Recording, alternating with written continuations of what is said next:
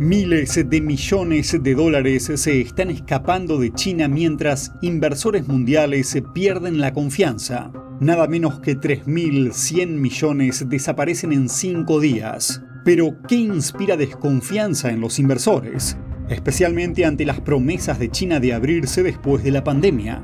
Y todo esto ocurre mientras las tensiones entre Estados Unidos y China continúan empeorando desde Taiwán a TikTok, pasando por los semiconductores. Esto y mucho más en China en Foco. Bienvenidos a China en Foco. Mi nombre es Julián Bertone. 3.170 millones de dólares. Esa es la cantidad de dinero que inversores mundiales sacaron de China en apenas cinco días, según la consultora financiera estadounidense Exant Data. Es la mayor salida de fondos desde noviembre. Pero, ¿qué sacudió la confianza de los inversores? El jefe de investigación y análisis de Exant dijo al Wall Street Journal que se debe a las continuas tensiones entre Estados Unidos y China, y que los datos sugieren que la reapertura económica está en gran parte acabada. Por su parte, analistas de Bloomberg señalan tensiones geopolíticas que van desde cuestiones sobre Taiwán hasta TikTok, pasando por la producción de semiconductores. En cuanto a cómo se traduce esto en el mercado bursátil, las acciones chinas que cotizan en Estados Unidos perdieron más de 100 mil millones de dólares de valor de mercado en abril. Empresas que van desde Alibaba a JD.com se derrumbaron, lo que llevó al índice Nasdaq Golden Dragon China a su mayor racha de pérdidas en más de un año. El índice de referencia se encamina ahora hacia su peor mes desde octubre. Y esto va más allá de los activos que cotizan en Nueva York. Bloomberg señala que Hang Seng China Enterprises Index, que sigue las acciones chinas en Hong Kong, es el tercer peor índice de los últimos tres meses y es uno de los 92 índices de referencia de los que hace seguimiento Bloomberg. Esta situación se produce tras las esperanzas de apertura post-pandémica y después de que el régimen chino dijera a los inversores mundiales que China vuelve a estar abierta a los negocios. Al mismo tiempo, China endureció su ley de espionaje, aumentando la presión sobre las empresas extranjeras.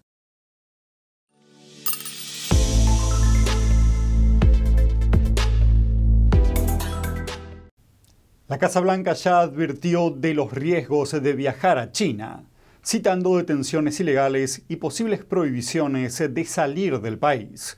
Ahora, una nueva ley china multiplicó estas preocupaciones. El régimen amplió el alcance de su ya arrolladora ley contra el espionaje. Pero la cuestión es que no esbozó dónde está el límite entre el espionaje y la recopilación normal de información para hacer negocios Miremos un análisis en detalle. La semana pasada, el gigante estadounidense de la consultoría Bain ⁇ Company declaró que la policía china interrogó a empleados de su oficina en Shanghai, y ocurrió un mes después de que otra empresa estadounidense, Mintz, sufriera un incidente similar. La oficina de la empresa en Beijing fue allanada y clausurada con cinco empleados detenidos, siendo todos ellos ciudadanos chinos. Las autoridades chinas acusaron a la empresa de recopilación ilegal de información, y debido a algunos cambios recientes, estos incidentes se pueden convertirse pronto en una tendencia. El Parlamento de Beijing aprobó nuevas enmiendas el miércoles pasado. Un comentarista de asuntos de China afirma que el cambio amplía la definición de espionaje del país. No hay límites claros, algunas cosas están en la zona gris. Se pueden clasificar como espionaje o no. Si China dice que lo es, entonces lo es y no necesitan pruebas para clasificarlo como tal. El régimen chino puede ahora abalanzarse sobre todo lo que considere relacionado con la seguridad y los intereses nacionales. Las autoridades tienen mayores poderes para registrar e incautar y para imponer prohibiciones en el cruce de fronteras. Vale la pena señalar que la ley no especifica qué se incluye en el ámbito de la seguridad nacional china. La norma revisada entrará en vigor en julio. Lai afirma que puede poner en situación de máxima alerta a entidades e individuos extranjeros dentro de China, y ocurre mientras las tensiones entre Beijing y Washington se disparan. La revisión de la ley muestra claramente que el Partido Comunista Chino está intensificando su régimen autocrático, está haciendo todo lo posible para convertir al régimen del PSC en un barril de hierro una fortaleza autocrática. Países aliados de Estados Unidos también están en el punto de mira. El mes pasado, un ejecutivo de la farmacéutica japonesa Astellas Pharma fue detenido por presunto espionaje. Se convirtió en el séptimo ciudadano japonés detenido en China por el mismo cargo. Yoshiaki Yano, analista de seguridad y exfuncionario de defensa japonés, opinó sobre este caso. Astellas es una empresa farmacéutica, por lo que el hombre detenido podría tener acceso a información relacionada con COVID-19, datos genéticos o trasplantes de órganos. En el caso de los que tengan información que se supone que no deberían tener, el PSC los acusará de espionaje y los mantendrá en prisión durante largo tiempo. Es para evitar que se filtre la información.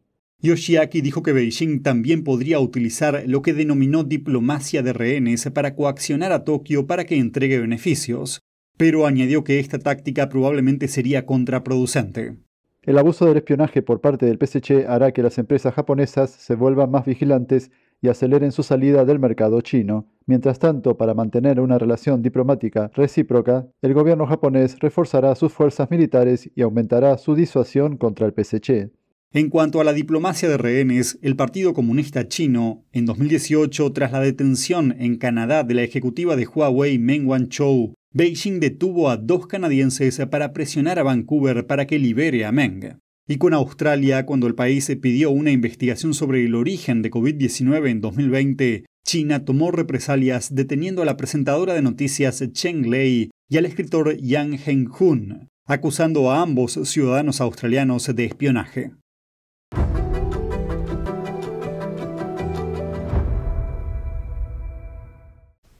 Empresas chinas están comprando tierras en Estados Unidos y algunos de los terrenos están cerca de bases militares estadounidenses. Expertos dicen que esto podría suponer una amenaza para la seguridad nacional. Pero ahora un estado de Estados Unidos contraataca. Un nuevo proyecto de ley de Texas prohibiría la compra de tierras agrícolas a ciudadanos de naciones extranjeras hostiles. Y el Senado del Estado ya dio luz verde a la medida. Estos son los detalles. El proyecto de ley va dirigido a los países incluidos oficialmente en la lista de amenazas nacionales durante tres años consecutivos. Esto incluye actualmente a China, Rusia, Irán y Corea del Norte. Los residentes permanentes y los ciudadanos con doble nacionalidad podrán comprar terrenos. La medida especifica que solo están prohibidas las tierras cuya propiedad extranjera suponga una amenaza, es decir, terrenos agrícolas, petrolíferos, madereros y minerales. Otros estados pusieron leyes para impedir que gobiernos extranjeros hostiles compren tierras estadounidenses. Entre ellos se encuentran Carolina del Norte y Florida. A nivel nacional, el senador Tom Cotton presentó el mes pasado un proyecto de ley sobre el tema prohibiría a los ciudadanos chinos comprar tierras agrícolas y propiedades inmobiliarias en Estados Unidos, con algunas excepciones. Cabe señalar que según el proyecto de ley, los residentes permanentes y los ciudadanos con doble nacionalidad podrán comprar tierras en Estados Unidos. Queda por ver si esto podría suponer un resquicio legal para el Partido Comunista Chino.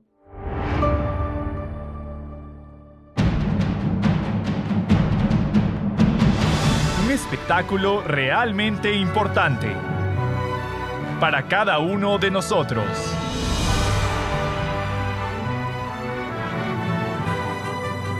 Esto es lo que ha estado esperando. Véalo por lo menos una vez en la vida. Shen Yun. Cada año un espectáculo completamente nuevo. A continuación pasemos a una actualización de lo que está sucediendo con TikTok. La administración Biden presentó nuevas medidas para proteger los datos estadounidenses. La secretaria de Comercio Gina Raimondo dijo en una audiencia en el Senado que su departamento está en proceso de contratar a docenas de personas para buscar cualquier empresa que pueda suponer un riesgo indebido para la seguridad de las redes o datos de Estados Unidos. La preocupación por TikTok de propiedad china suscitó nuevas iniciativas en el Congreso. También se está estudiando la posibilidad de prohibir la aplicación para hacer frente a la creciente preocupación por la seguridad nacional. Raimondo afirmó que el Departamento de Seguridad Nacional abordó activamente las amenazas procedentes de China, afirmando que incluyó a más de 200 empresas chinas en la lista de entidades durante su mandato, También señaló que el departamento está investigando activamente a empresas y que las que se consideren una amenaza se incluirán en la lista negra.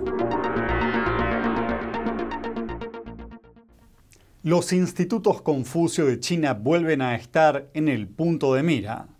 El miembro del Congreso de Indiana, Jim Banks, escribió recientemente una carta al secretario de Defensa, Lloyd Austin, cuestionando el plan del Departamento de Defensa de permitir que universidades vinculadas a institutos Confucio reciban fondos federales. Veamos qué está pasando. Banks eligió que el DOD revise lo que llamó una orientación inadecuada, diciendo que las instituciones respaldadas por Beijing juegan como agentes del Partido Comunista Chino. El Departamento de Defensa anunció el plan a finales de marzo, concediendo exenciones para permitir a las universidades albergar a los institutos chinos en sus campus. El Instituto Confucio fue creado por el Ministerio de Educación chino en 2004. A pesar de que se presenta a sí mismo como un centro de aprendizaje cultural, a menudo se enfrenta a críticas por infiltrar la agenda del régimen chino en el extranjero y robar propiedades intelectuales. Un ex jefe de propaganda de China declaró abiertamente que el Instituto Confucio es una parte importante de la estructura de propaganda exterior del PSC. En 2001, el Senado estadounidense propuso un proyecto de ley para impedir que las universidades que acogen a institutos confucios reciban financiación federal. En los últimos años, la mayoría de sus sedes en universidades de Estados Unidos fueron clausuradas, aunque solo unas pocas funcionan en la actualidad.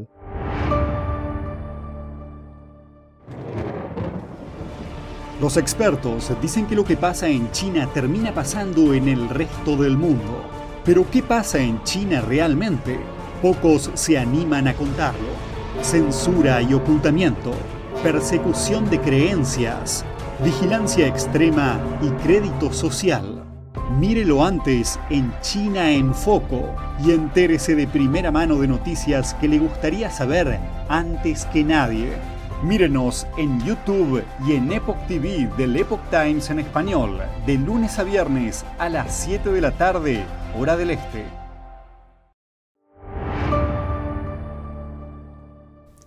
China envió un alto diplomático a Europa. Su misión es dirigir las negociaciones entre Rusia y Ucrania. Esto es lo que sabemos. Li Hui es el representante especial de China para asuntos euroasiáticos y antes de eso fue embajador de China en Moscú durante 10 años, desde 2009 hasta 2019. También es uno de los pocos extranjeros que poseen la medalla de la amistad concedida por el presidente ruso Vladimir Putin. Ahora asumió un nuevo cargo, representante especial de China en el conflicto de Ucrania. El PSC se esfuerza por presentarse como una potencia neutral en la guerra contra Ucrania, a pesar de las preocupaciones y el escepticismo de Occidente. En última instancia, China pretende negociar un alto el fuego y poner fin a una guerra que dura ya un año. Para ello, esto es lo que quiere cada parte. Ucrania quiere recuperar todo su territorio, incluida Crimea, anexionada por Rusia, además de una compensación económica por los daños de guerra y que los criminales de guerra sean castigados. Por otra parte, las autoridades rusas hicieron una lista de exigencias como la desmilitarización total de Ucrania y el bloqueo de su ingreso a la OTAN, además de mantener los territorios que Moscú ya anexionó. Se espera que Lee visite varios países europeos. El objetivo es calmar los temores sobre la lealtad diplomática de China y su autoproclamada asociación sin límites con Rusia. Hasta la fecha, China evita referirse al conflicto de Ucrania como una invasión.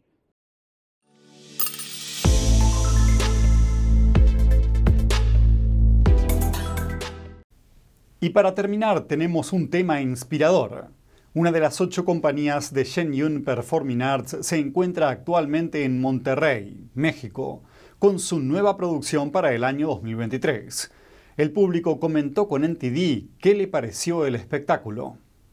La compañía neoyorquina Shenyun Performing Arts comenzó el viernes su gira por México, presentándose en el auditorio Pabellón M de la ciudad de Monterrey. Desde el momento en que se abrió el telón, el público se sintió en otro mundo. Se abrió el telón y nos transportaron a, como si estuviéramos en el cielo, con las nubes. Este, todo el espectáculo es maravilloso, la coordinación que tienen todos, todos los bailarines, la música, este, ni se diga, este, estaba todo eh, muy especial, y vale la pena venir a ver este show, es muy recomendable.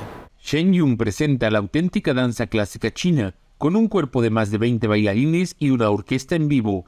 Tanto las composiciones musicales como el vestuario y las imágenes proyectadas en el fondo son todas originales. Mucha emoción porque desde que empieza ves todos los colores y la, la, sinfónica que está ahí también con ellos y como que todo te empieza a transmitir desde el principio esa emoción por ver lo que van a hacer y cómo dan los saltos que parece que ni pesaran de tan ligeritos y todos parejitos, de verdad es un nivel de perfección impresionante, impresionante. Fue muy emocionante, eh, tenía bastantes expectativas del show porque es la primera vez que vengo y todas y cada una fueron, fueron cubiertas e incluso excedidas. Eh, fue un momento muy emocionante eh, ver de repente a los bailarines, el vestuario, la música, el sonido fue simplemente mágico. Pero Shen Yun no es solo un espectáculo que busca entretener e impactar visualmente, sino que a través de la danza y la música está recuperando la auténtica cultura tradicional china, que prácticamente se extinguió tras siete décadas de comunismo es muy loable que traten de recuperar toda esta historia y toda esta riqueza cultural que tienen los chinos, que es impresionante, que no se pierda porque bueno, es una de las culturas más antiguas de la, de la humanidad. ¿no? Entonces es importante recuperarla y transmitirla a a todo el mundo. A pesar de presentar pura cultura china, el espectáculo transmite valores que son universales y pueden ser compartidos y comprendidos en todas partes del mundo. Es verdaderamente sublime, es un espectáculo de nivel mundial y disfrutamos mucho cada que venimos a verlos. Esperamos sigan viniendo los demás años para aquí seguir compartiendo estos momentos que solamente ellos pueden transmitir. Yo nunca había eh, visto un espectáculo de danza como este y la verdad es que lo disfruto mucho. Tras su paso por Monterrey, Shin se presentará en la Ciudad de México del 4 al 7 de mayo y en Guadalajara el 9 y 10 de este mes. En Tiri Noticias, México.